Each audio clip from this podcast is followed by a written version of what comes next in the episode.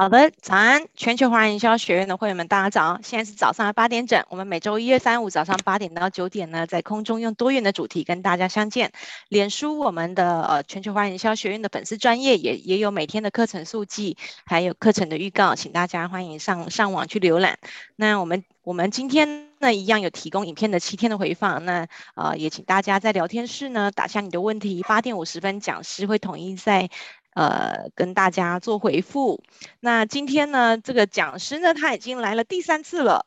那为什么会来第三次呢？当然是因为他每次来都干货满满哈。那那这一次的主题呢，也是额外邀约的，是因为我们上次呢，在跟他呃七八月的时候聆听书评，他帮我们带来了 LinkedIn 如何降低企业的广告投资预算的时候呢，我发现哇，书评的那个经验，特别是在外商的经验哦，或者是在线上操作的经验。真的不是，就是这这些题目都是台湾非常稀有的，所以我特别又多跟他邀约了这一场，就是来讲线上展览如何策划以及收单。好，那这个讲题我我觉得自己我自己觉得在台湾的市场上真的是很少人可以讲，讲题也非常的稀有哈。那所以呃刚刚有先看过，跟讲师先预练一下简报，看了简报真的是干货满满，大家准备好迎接这个满满干货的一个小时了吗？那我们用最热情的掌声来欢迎先行。智库执行长苏淑萍，好，谢谢伟龙。那我先分分享一下我的画面。好，等我一下下啊。好，小，OK。哎，等我一下。看到。哦。好，这边。还没看到，有了，好，慢慢出来了，了慢慢出来了，嗯，有了，OK，好，呃，各位线上的朋友，大家好，那我是今天讲师苏书评 Steve，很高兴和大家分享线上展览如何策划跟收单哦。那我快速的啊介绍一下啊我自己啊，那我是先行智库为你而读的创办人啊苏书平啊 Steve，那。在左上角有我的名片哦，如果各位有兴趣，可以再跟我联络哦。那我同时也是博客来二零二零年的畅销书作家，然后我自己啊、在创业之前是在资讯服务业，所以以前我们在资讯服务业就要做很多的虚拟展会或者是 Webinar，那 Webinar 算是我蛮常用的一种哦。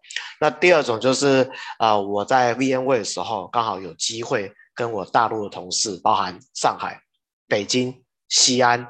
这个还有香港的同事哦，我们一起做一个 Grand China 的一个策展哦。那时候我就惊艳到说，原来虚拟展会可以做到这样。所以今天我会分享一些我过去以及现在的一些实务经验。那我们今天会有三个主题，第一个是什么是 OMO 虚拟策展？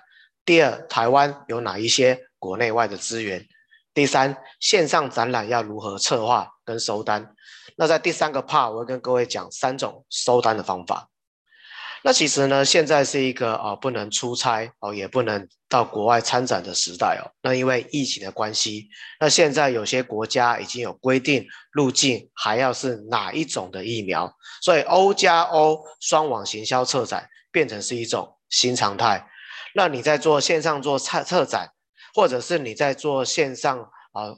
宣传你们公司的这个相关的资讯，一定要投放关键字的广告，或者你也可以参加跨境电商平台，参加虚拟展会，或者是举办线上研讨会。而另外一种就是像这样子啊，像这样子，也就是实体的展会，你可以参加实体的展览啊，或者是平面媒体报道哈，这个伟龙非常厉害，或者是实体的产品说明书啊，说明会。这大概是过去在做展览用的方法，但是过去可能台湾的企业比较专注的是在这一块，这一块相对可能比较没有那么熟悉。那刚好我创业之前，因为是在资讯服务业，那又刚好是在外商，所以跑得比较快，有一些经验，刚好可以跟各位做分享。那比如说像我前阵子啊，因为我们公司自己也是 Microsoft Partner，我刚好就参加 Microsoft 的 event。那在这 event 里面呢，它叫 Microsoft Inspire。你可以去逛不同的展览，比如说我去看宏基的展。那在宏基的展，你会发现，现在其实当你把你的产品的介绍搬到线上，你必须要有 multi channel。所以你可以看到，它一样，它一样的 linking 啊，在之前我们已经讲了两次的 linking，或者是 Twitter、Facebook 跟 YouTube。那如果你对这位哦呃营运长讲的东西非常有兴趣，那这时候你可以再进入到像宏基学院，或者是去 download 它的一些行录，直接把它放到你的后背包。所以你可以看到这边就有一个存到你的后背包。所以透过线上展览、虚拟展馆可以突破实体展的限制。那另外一个是我最近参加的，它是属于人力资源教育训练的。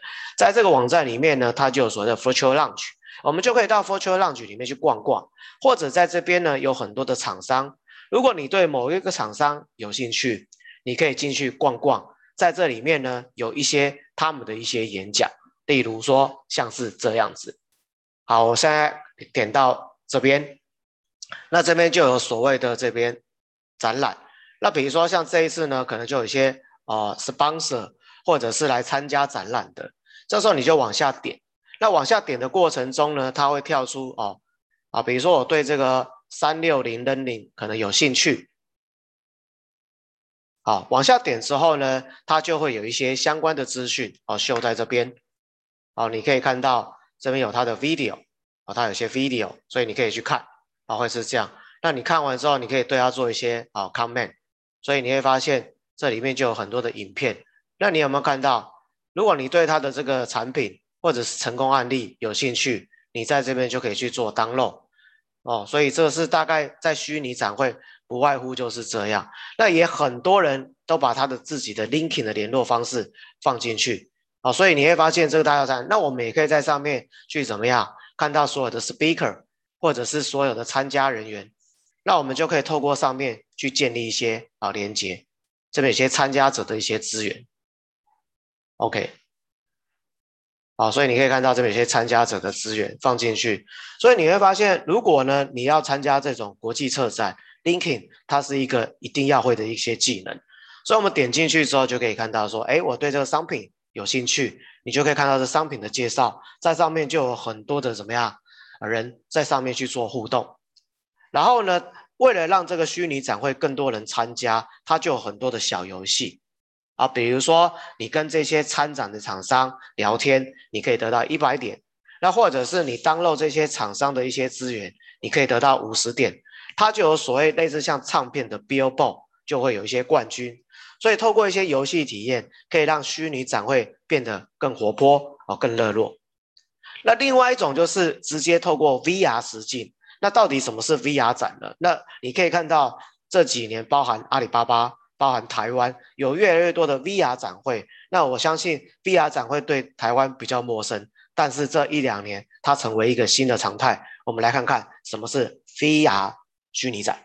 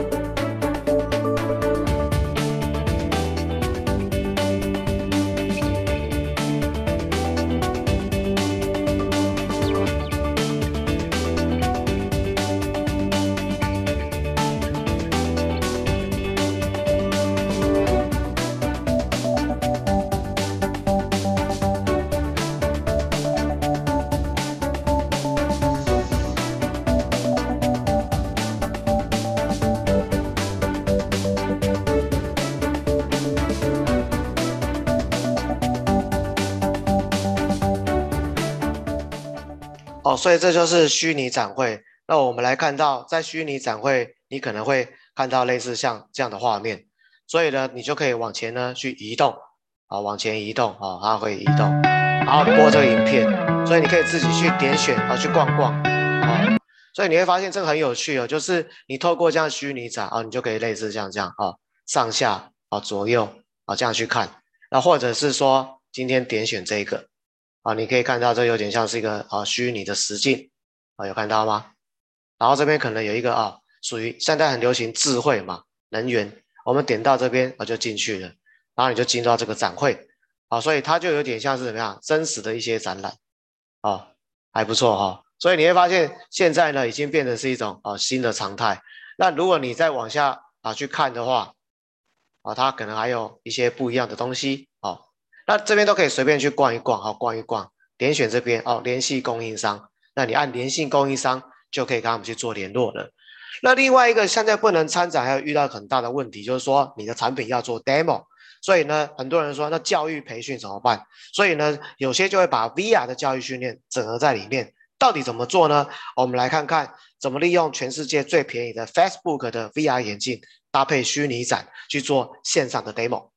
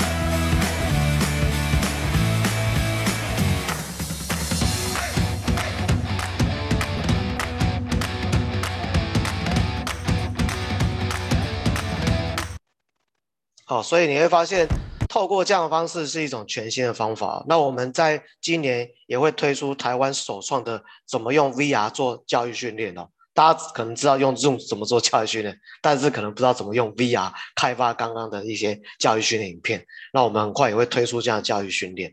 那另外一个就是最近我参加的哦，那刚好我是台大创创的这个导师，那其实他也是用所谓的这个 Gather Town，最近很流行 Gather Town，年轻人喜欢。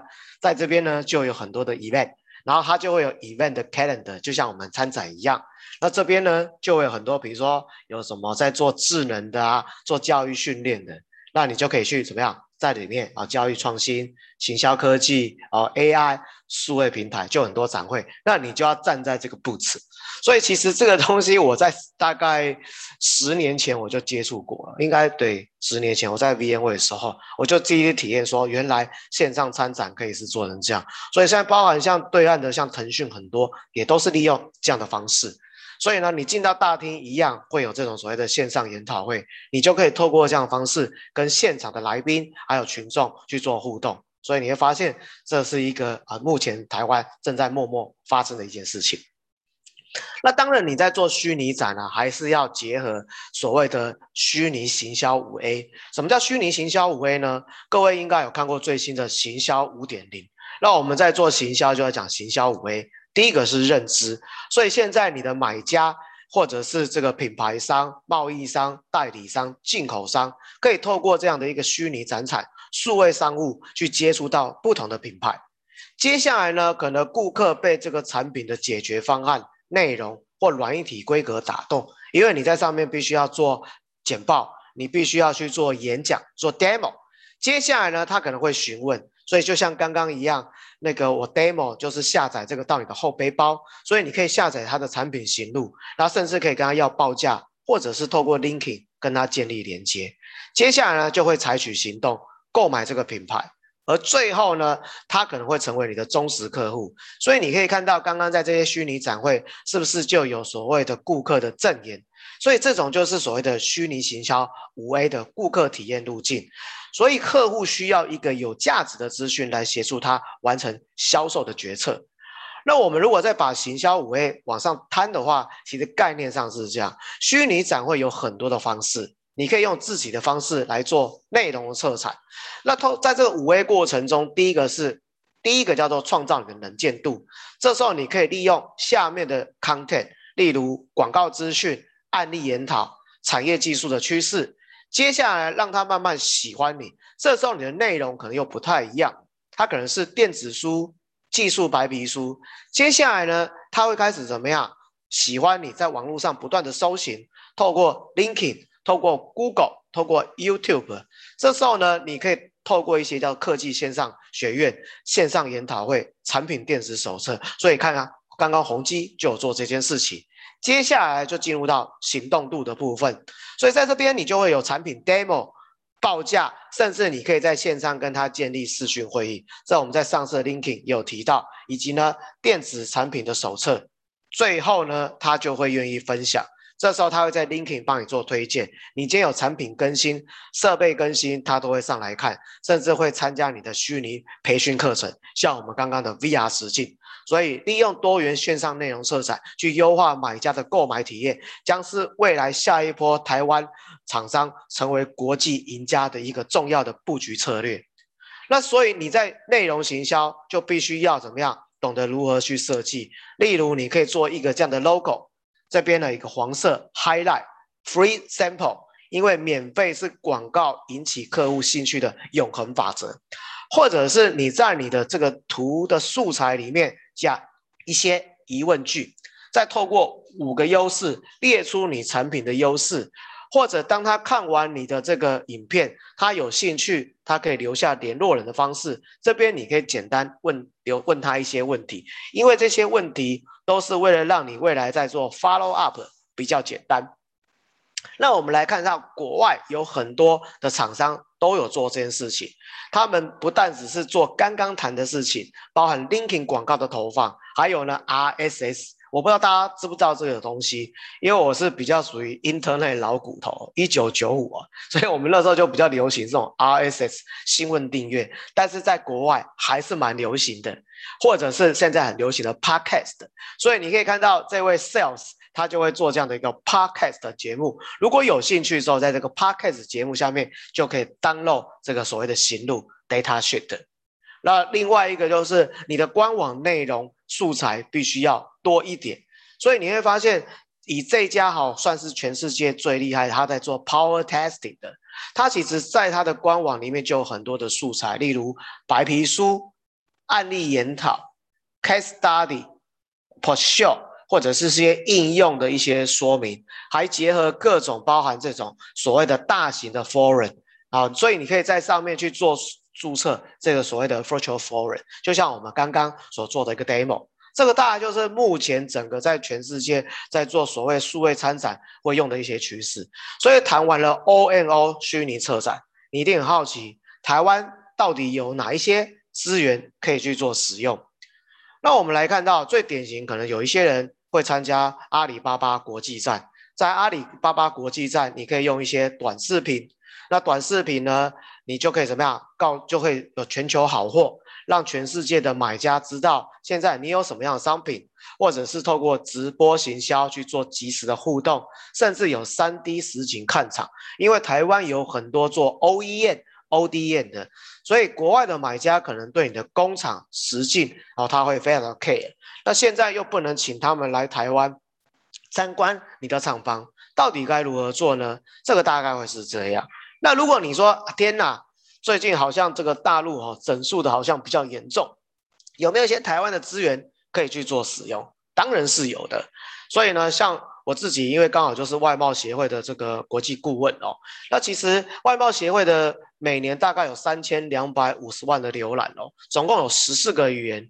那台湾因为有很多是在东南亚去做布局，尤其在这个后疫情时代，所以你的这个官网是不是有多国语系？这一点是很重要。那目前台湾有七啊七万的台湾供应商在上面去做一个啊注册。那目前有六十六万的产品的行路哦。那每日浏览也非常可怕，每日大概有八万五千的浏览人数了，在每年大概有三千两百五十万。所以你就想象我们在做国际参展，不是会有所谓的台湾馆吗？北美馆类似像这样。而更重要就是现在是所谓的手机时代，那你还必须要支援云端跟手机。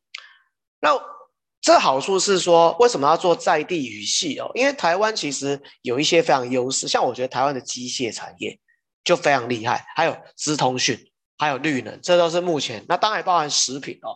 昨天来看一个这个台湾的二代在纽约哦，做了一个非常厉害的这个珍珠奶茶，哇，大排长龙，会是这样。那五金手工艺这种哦，其实在台湾也是算是非常有势。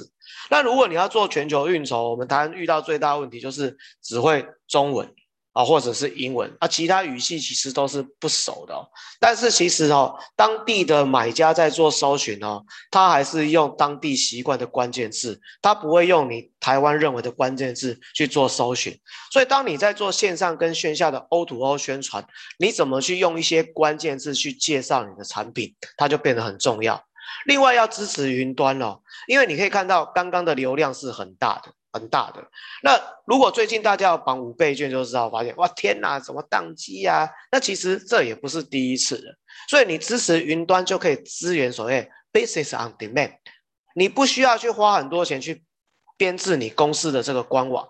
反正呢，透过云端，它会快速的横向扩充。更重要的是，现在在各种行动装置浏览都要 RWD，为什么呢？要让阅读怎么样的这个经验是比较好的。那当然就是如同我们啊，在前两次有讲到，就是视讯采购。我们怎么透过视讯采购去做拓销？那过去呢，我们其实台湾总共跟四十二个国家用这样的方式，五百位的买主去做，那媒合了一千两百三十位的台湾厂商哦，采购金额达到四亿哦。所以其实台湾其实默默正在做数位贸易的一个转型。那另外一种就是像做这种所谓的虚拟展会哦，那你可以看到这就是一个台湾馆。那台湾馆里面就有很多，比如说像现在红海很多都在布局所谓的智能车、台达电等等，或者是台湾的医疗产业哦，也是非常厉害。那你一定很好奇，什么叫做 VR 展？那 VR 展到底可以做到什么样子呢？我们再来看一段台湾现在的虚拟展会到底做到什么样的程度？那我们来看到，如同我刚刚讲的，现在台湾积极在布局的就是汽配、医疗。资通讯、防灾跟循环经济，尤其现在全球暖化啊，所以你会发现现在还规定所谓的 ESG，好 ESG，所以在一个园区里面，它可以协助你导流量、收数据、强视讯、重串联跟多视角。那我们来看一段啊影片的介绍。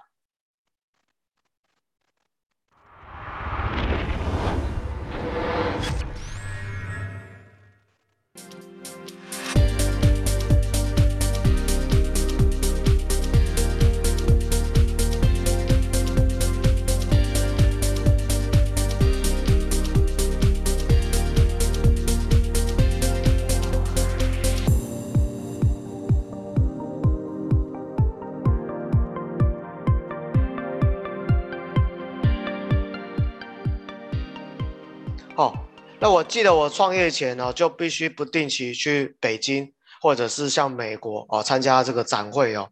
那大概展会就类似像这样，所以有时候他们就会租那个体育馆啊，或者是像台北就是新一路五段啊一号跟七号的这个啊世贸。所以其实呢，透过虚拟展会可以做的类似像这样的感觉。那当然进去里面还有一些细部的啊虚拟 VR 展览，那到底又是长什么样子呢？好，台湾经贸网尊爵会员服务再升级，提供云端专属虚拟展间，创造更优质的 VR 体验。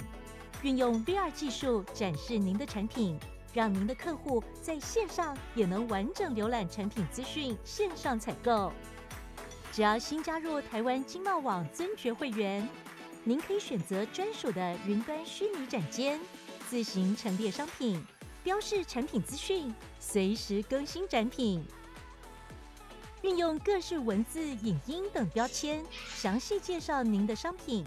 新品展示也能轻松达成。您可以上传三百六十度环物产品照片，轻松展示产品无死角。运用七百二十度空间环境拍摄，模拟实际走动站点。全球买家透过手机及网络就可以随时随地参观，客户远距参观体验，您就能亲。哦，所以你可以看到哦，像刚刚那个左下角那个敷衍的，我就有买哦，还不错。所以透过这种所谓的 VR 虚拟园区的好处就是哦，导流量，因为它把台湾的一些重要的产品都汇集在这上面，你就想象它是一个虚拟的台湾岛，所以它就会去创造各种不同的导流。所以有一些客户因为它是复合式经营，他看了这个馆，可能还要去看这个馆。那最重要就是，如同我们在前面讲两两次的 linking 数据这件事情，所以买主造访行为的数据，包含造访的国别。停留的时间，它都可以当做是未来核心产业馆跟行销活动的规划依据。另外一个就是现在所谓的视讯采购哦，变成是一种新常态。那有时候可能你对这个语言不是那么清楚，所以它可以加入一些即时翻译。那当然包含现在的 Google Meet 啊、Teams 啊，其实都可以即时翻译。像我跟美国开会，我也会用这个功能。另外一个就是它可以去做一些串联。那就是说，有时候我们在做串联，因为我们有很多嘛，官网啊，或者是行路，全部都可以一条龙的整在上面。那比较有趣就是说，啊、呃，身为一个使用者啊，他可以针对他习惯，他可能喜欢看二 D 图、三 D 图或三百六十度，所以你可以让你的这个产品哦，在做这个展示哦，会更不会受限于这个布置哦。像各位如果有去参参加一些展会，你就会发现这个。位置很重要，不同的位置可能怎么样，价格是不太一样。那如果你选到一个不好的价格，啊，位置是就有点吃亏。但是在虚拟展会就可以突破这样的一个啊限制。所以你可以看到，在刚刚的这个 VR 展间，你就可以看到现在就类似像这样。那每一个厂商呢，就会有这样的一个布置，然后你在这边就可以去放这个商品。所以呢，啊，客户就可以自己去三百六十度。那像我最近自己买的是这个哦，这个敷衍的，我觉得便宜又好用哦，所以这个是虚拟实境的这个 VR 展间。另外一个就是现在哈，在做数位影片的能力是非常重要，所以你会发现哦，现在搞的业务跟行销像是摄影师。我记得以前啊，哦，我很喜欢摄影啊，因为我自己也是摄影金牌，我们就会买类似像这种东西。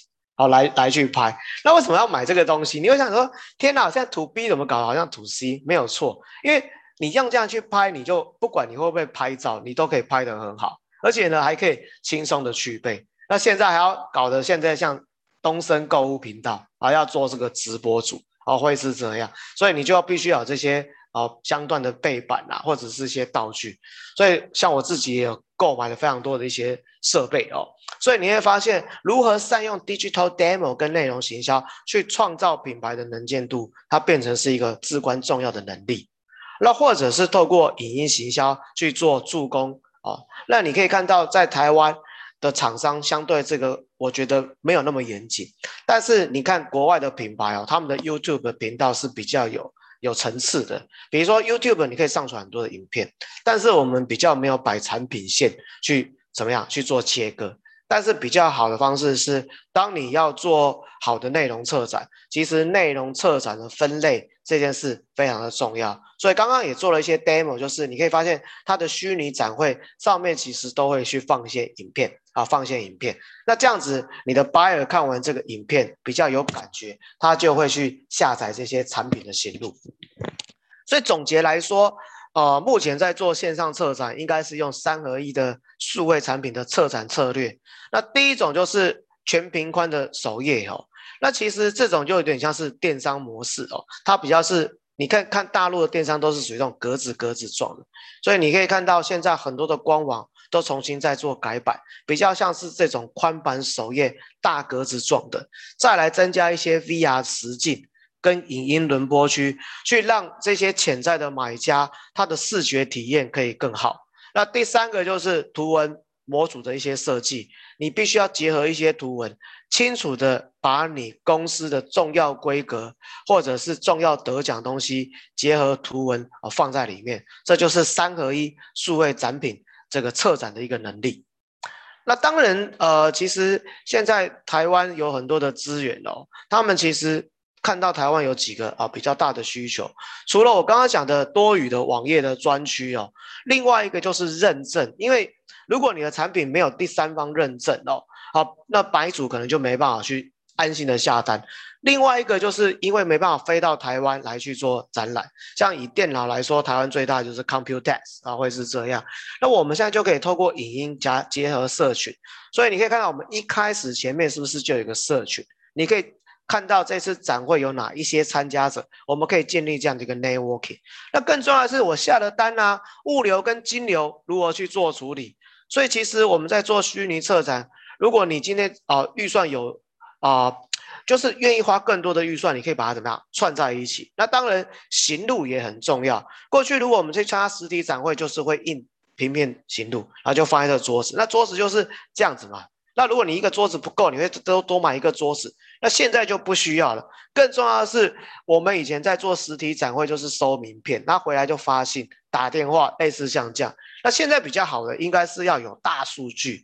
跟我们之前在讲 linking 还是一样的概念，动态的仪表板，透过这样方式呢，我们可以更精准的去做跨境电商的一个发展。所以你可以看到，所谓的数据仪表板就类似像这样。我们过去是仰赖经验，但是现在掌握了数据，我们可以知道目前的整个在我们这个布茨我们在我们这个国际的这个官网里面配送的商机数是多少，行路的浏览量到底有多少。那线上商机目前大概有多少？总访客，那访客是来自于哪一些国家啊？比如说印度是最多，好，那再就是东南亚，再来才是哦大陆，类似像这样子。另外一个就是我们可以透过国家分布进站的来源，所以追踪变化，透过数据去掌握买主的行动，它非常重要。那当然，如同我刚刚讲的，最好在这个策展里面要很多更细部资料。例如国际的第三方企业认证，像邓白氏啊、德国莱茵等等，这样买主在看你的官网之后，他会怎么样？比较安心啊，比较安心。所以在企业网里面就会自动去展示电子的这些啊标章。另外一个就是线上的金流跟跨境物流很重要，所以你可以看到像嘉里啊、UPS 啊、台湾日通啊等等，或者是你今天要 payment 这个 High Trust 玉山银行，所以。这就是大概目前台湾可以运用的一些资源，那再来就是现在不能参展了，所以视讯媒合就变得很重要啊。那你会发现，像前阵子啊，在斯里兰卡啊，就有一些。关于车床啊、冲压的这些东西，那台湾其实在模具这一块是非常强的。另外就是像印尼，它可能有些农业的工具机，甚至呢，印度有这个乐器的制造商哦。哦，台湾真的是什么什么都有哦。所以，我们透过行动或者是这个数位科技，可以让台湾的这些厂商可以更精准的去媒合各国不同国家。所以你可以看到，在过去啊一百零九年，大概台湾。透过这样的一个资源哦，总共呢跟六十四个国际的这些买家哈、去做一些媒合哦，这是一个不会因为疫情哦没办法参展就断了你的怎么样，你的所谓的 sales 的商机。那所以说你会发现哦，大概目前啊全球真的是有非常多的资源，像亚马逊就是有像全球开店。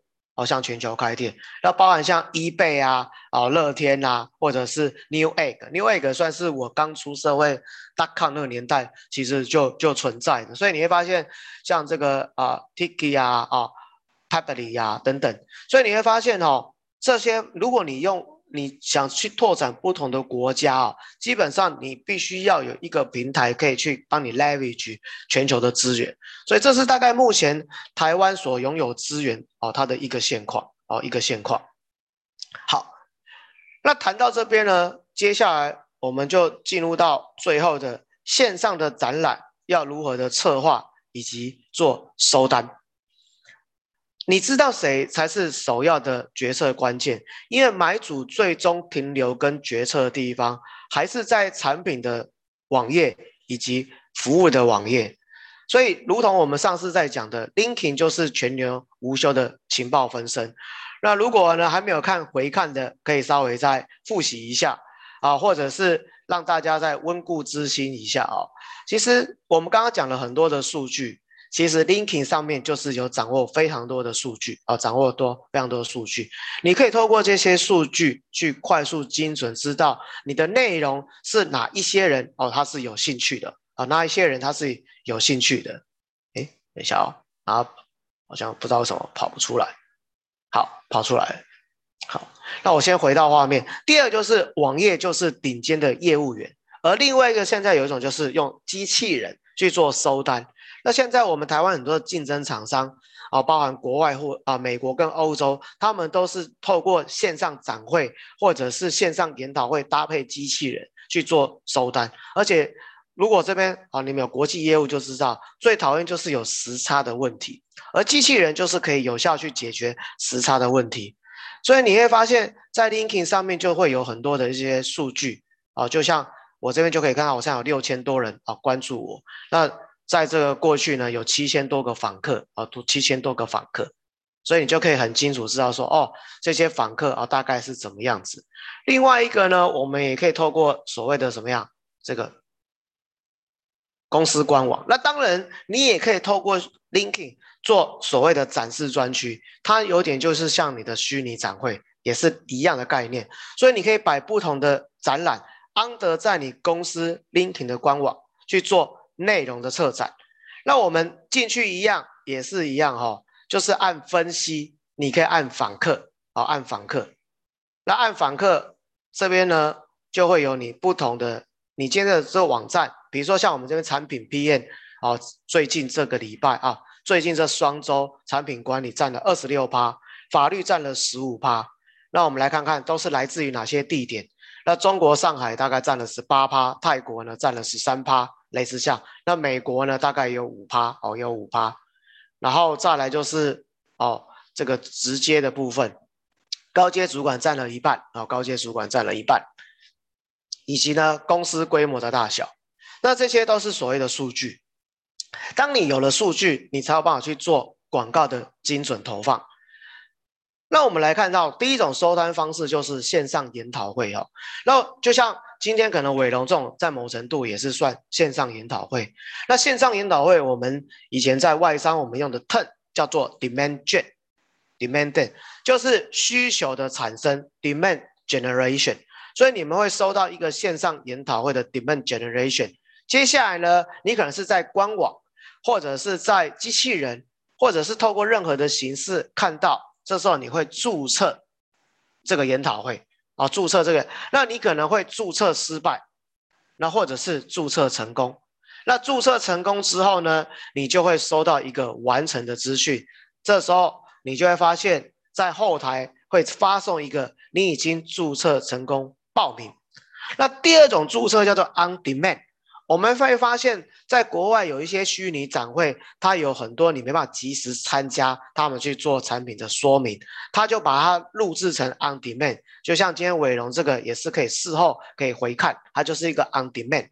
那你只要输入 on demand，这时候一样你会有个注册代码，还是可以去看。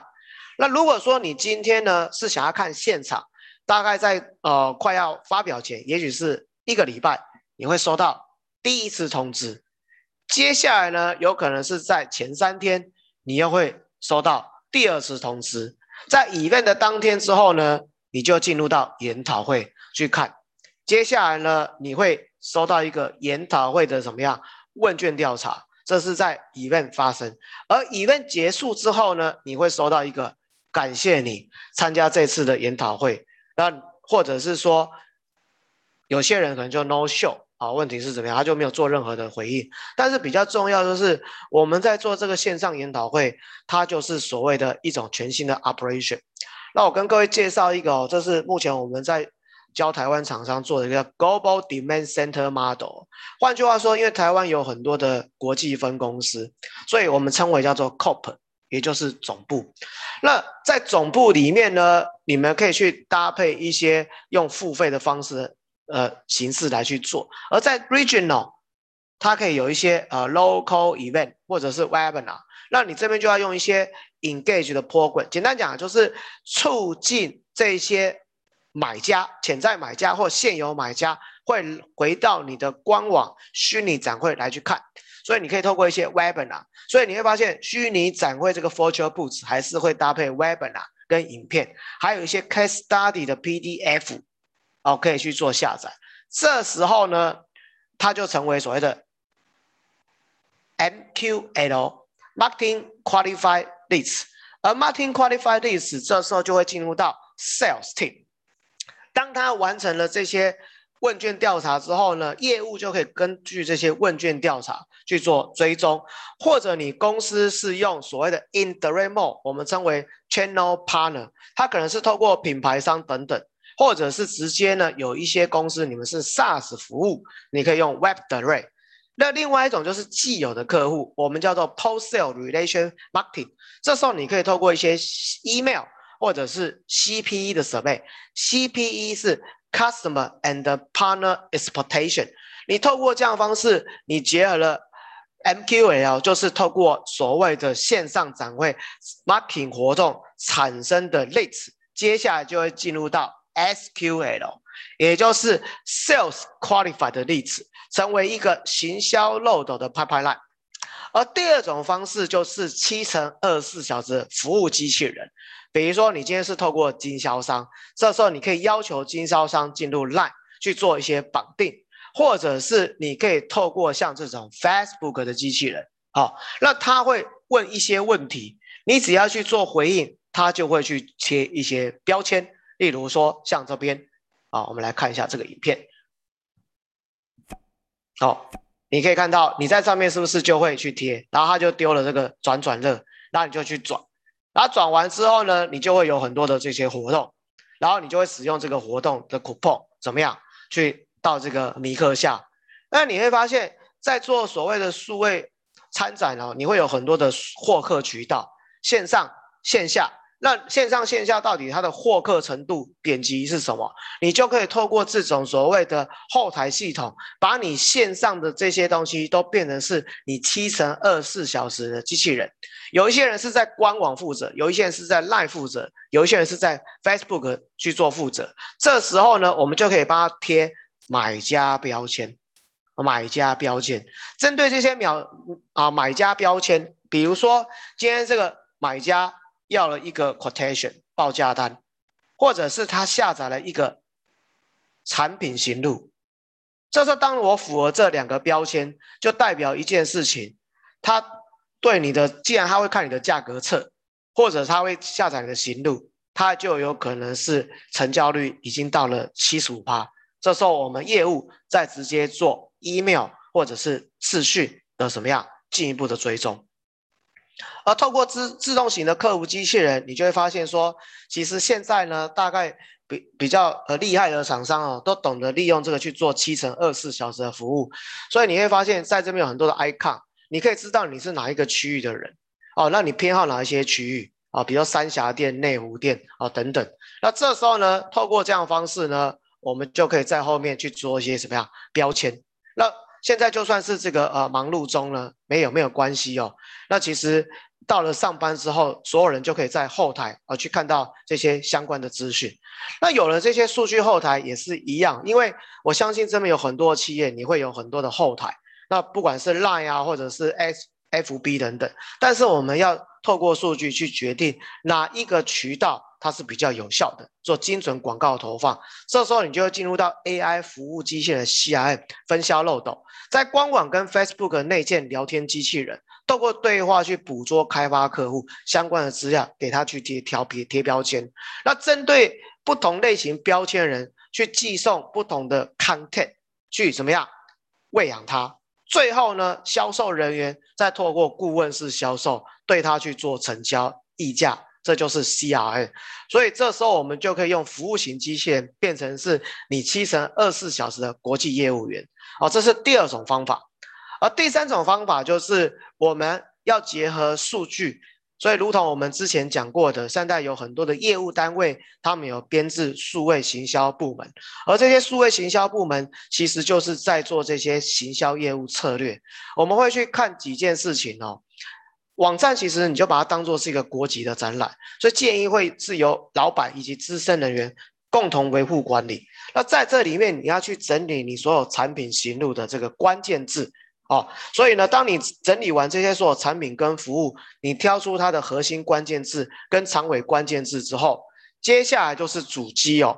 那稍微技术一点，就是有时候你会连到一些公司的官网，你会发现怎么连不上去，连一些国家，那是因为。不同国家就有不同的 DNS，像以前我在台湾，我最喜欢设就是一六八点九五点一点一，哦，类似像这样。再来就是内容，如果说你今天这个买家他在你的官网停留在这个资讯大概三十秒，然后在这边可能是停留十秒，就代表一件事情，这个内容可能对这些买家他是觉得比较有帮助的，我们就可以不断的依据这些行为分析数据，快速去优化你的线上展览。相关的一些内容。所以你可以看到，知己、知买主、知产业，我们如何透过国别、产业、商机、会员、行路、流量、网站七个不同的面向，去抓出精准的数据。那比如说，我们在这个呃数据后台里面，所以今天有很多人只是为了上架而上架，所以你会发现，不管你用了阿里巴巴、亚马逊卖很多都没有用。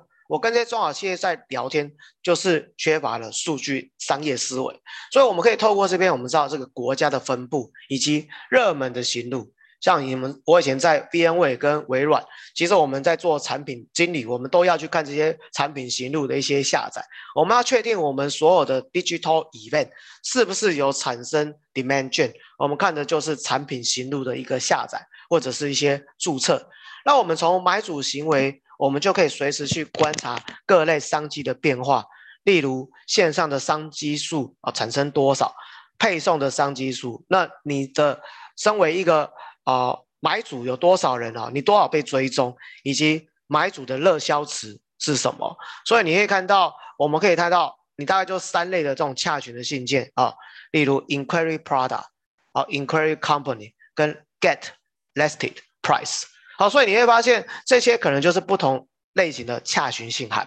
那到底就是他们都是用什么样的啊热搜去搜寻？还有你同业的比较，有时候我们会觉得说，哎，我做得很好，但是我们并不知道同业啊到底做的是怎么样。所以其实我们透过这样的一个方式哦，我们也可以精准的去知道说，哦，原来同业目前的表现是这样。我们可以针对这些同业的数据去做一些优化。那再来就是产业分析哦，那我们的访客数的一些比较，比如说你的访客可能有分很多不同的应用啊，不同的类型。那不同的类型其实到底哪些是大宗？你可以针对不同产业去做一些比较。还有呢，你会有很多不同类型的啊行路啊，不同的行路。那这些不同的行路到底呢，在所属的产业到底平均值是多少？那你们公司产品型路被浏览的比较又是如何？那最后总结一下，就是说，其实我们我们在做这样的一个线上参展或做数位行销，其实你必须要善用各种不同的数位工具，光是一种是不够的。所以国际新闻的撰写哦，这个伟荣是专家，或者是数位广告的一些投放或优化，甚至你必须要自己去建立属于你们自己公司的产业电子报，或者透过社群行销。那像我自己用的多比较多是 LinkedIn。那当然，有些人针对年轻族群是用 IG，那像日本就很喜欢用 Twitter 啊、Facebook 或 YouTube。那当然，产品影音的拍摄它也有一些美感，尤其是在做国际外销，台湾相对这一块是比较缺乏，所以你不太可能是用一般 To C 的方式来去做拍摄。所以其实，在做全方位的数位工具全球行销，你必须要掌握这五个重要的关键的一个 skill。好，那再来就是，我们也来看一段，就是这家台湾的厂商他是如何做的。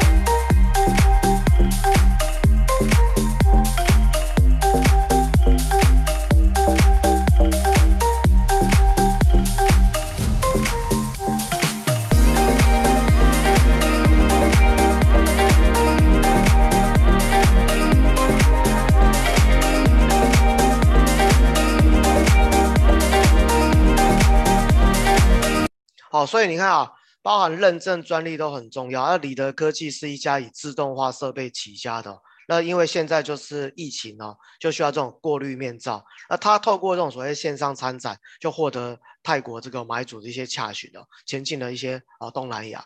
所以未来的数位贸易布局，简单讲会是这样，就是说，其实你除了呃要懂我们刚刚提到这些东西哦，那包含就我们刚刚谈都是比较像是数位行销、数位培训部分。那当然，如果有一些呃中小型企业，你觉得啊天哪，我不想学这个东西。就找一些营运代操的人来去做代操。那当然，你在做国际不是只有这些，你有很多配套，包含认证的检测、国际电商的选择、跨境物流怎么去处理，以及线上金流怎么处理，以及。现呃策略伙伴，以及呢国外的你要做 media buy 这些新闻媒体到底该如何选择，甚至呢透过一些产学合作去强化你产品的竞争力。所以未来的数位贸易布局，这是一个未来我们可以去思考的布局。你可以看看目前你哪一块啊比较。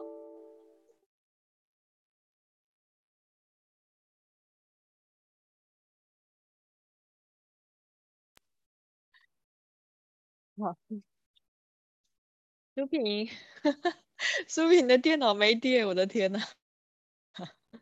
OK，就已经要结尾了，说结果书评掉线。OK，没关系，呃，他应该暂时先掉线一下，然后他应该会再上来哈。好哦，那我这边呢，我先给大家看一个东西好了，我刚好有一些 讲师讲师的那个电脑没电了，等他一下哈。好。我这边呢，我先把书品的画面先关掉哈，然后我有一个呃项目想要给大家看一下，就是我刚刚找了一个，嗯，OK，让它接电源线，然后再连上哈，大家等它一下，OK，我这边先分享一下我的画面。刚刚书品他有讲到这个，我刚好很想补充，就是有讲到第一个。嘿，书评。好，不好意思，突然没电了。Okay. I'm sorry。好，没关系。再撑一块。太搞笑了，第一次搞电脑。哎，不好意思哦，各位各位线上。真的很搞笑。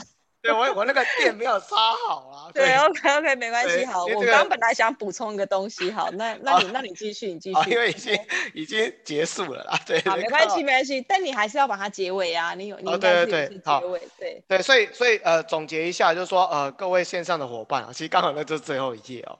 如果你你在哪个区块如果有有需要去做做询问哦，或者是跟我做联络啊，这是我 LinkedIn 联络方式以及 Facebook。